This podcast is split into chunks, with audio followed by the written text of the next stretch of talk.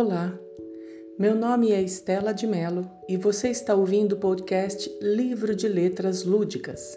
Aqui serão compartilhadas produções autorais escritas pelos alunos de letras do UNASP, e em todo o programa você terá a exposição de um texto produzido pelos estudantes numa leitura subjetiva e reflexiva. Ao final de cada apresentação, também haverá ponderações da professora Sônia Mastrocola, mestre em Linguística Aplicada pela Unicamp, que trará à tona possibilidades de interpretação da produção lida. Inspire-se, motive-se, leia-se.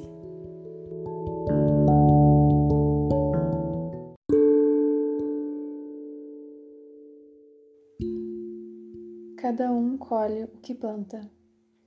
Aos 16, caindo nas graças de um garoto, está praticamente se atirando para cima dele. A jovem Jude caminha para casa, depois de um dia quente e árduo de trabalho, sem avistar uma sequer sombra. Tem medo da reação do pai ao saber da notícia, mas sabe que tem que lidar com as consequências de se deixar levar pela única alma que lhe ofereceu uma palavra doce. Se casou com 17? Aposto que estava grávida. Depois reclama que o marido não é presente. Alguém tem que sustentar as crianças. Jude, de olho nas panelas no fogo, ouve um ensurdecedor choro de Tommy, enquanto Dina corre ao socorro do irmão. Os barulhos mostram que a porta foi aberta e que a casa se tornaria mais barulhenta ainda. Seu marido entra, balbucia algumas expressões claramente bêbado. Começa a reclamar da falta de alimento e do choro irritante do bebê. Reclama da filha de três anos ser inútil. Olha para os lados e não vê a organização que tanto almejava. Culpa a esposa desengolçada e vai a seu encontro. Tudo o que se ouviu após o tormento foram os soluços das crianças abafados pela porta do quarto. Jude estava no chão, refletindo em sua vida pensando em como limparia as marcas de sangue do tapete. Coitado das crianças. Depois que o pai morreu, a mãe foi correndo para os braços de outro homem. Aposto que traiu o marido. O que será deles agora? Jude, agora mais madura, casada com um arco-íris após o temporal, ainda luta para se acostumar às novas fases de sua vida.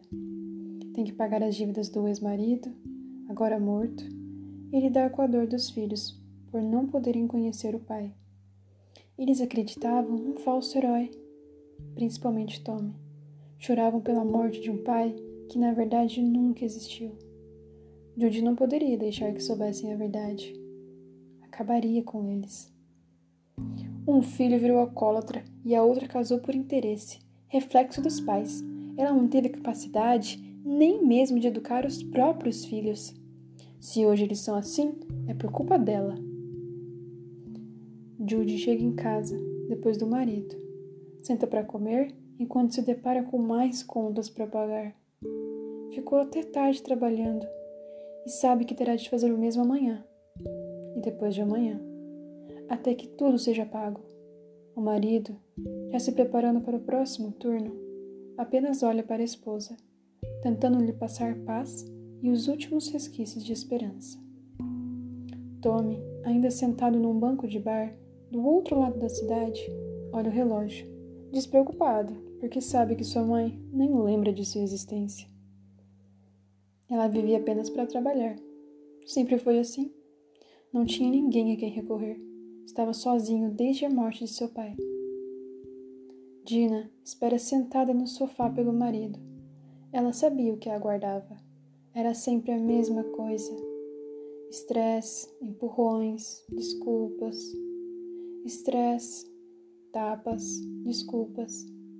Estresse, murros. Até que um dia não teria mais desculpas.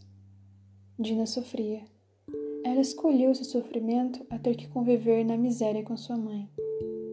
Judy foi uma pessoa egoísta a vida toda Engravidou cedo, perdeu o marido e já arranjou outro sem pestanejar. Viveu para trabalhar. Não deu atenção ao filho, não educou e agora reclama de não ser próxima da família. Cada um colhe o que planta.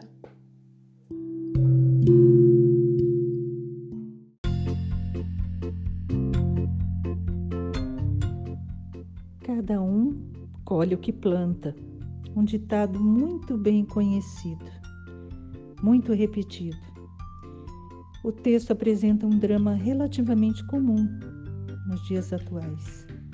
O início de um relacionamento precoce entre dois adolescentes, sem o mínimo preparo ou maturidade, sem obter um preparo intelectual ou profissional devido a desavisada mocinha que se atira nos braços do primeiro garoto e se entrega a ele, e como resultado tem uma gravidez não desejada.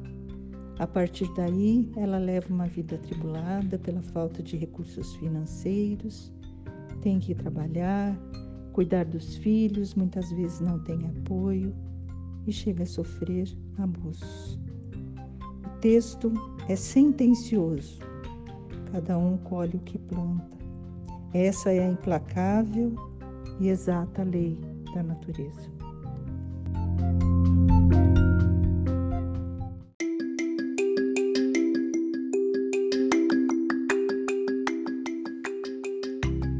Muito obrigada por participar de mais este momento de escrita criativa do podcast Livro de Letras Lúdicas.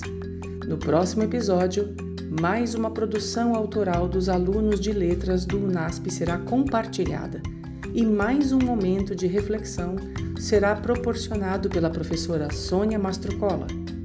Não deixe de acessar nossa plataforma sempre que houver novos programas. Inspire-se, motive-se, leia-se.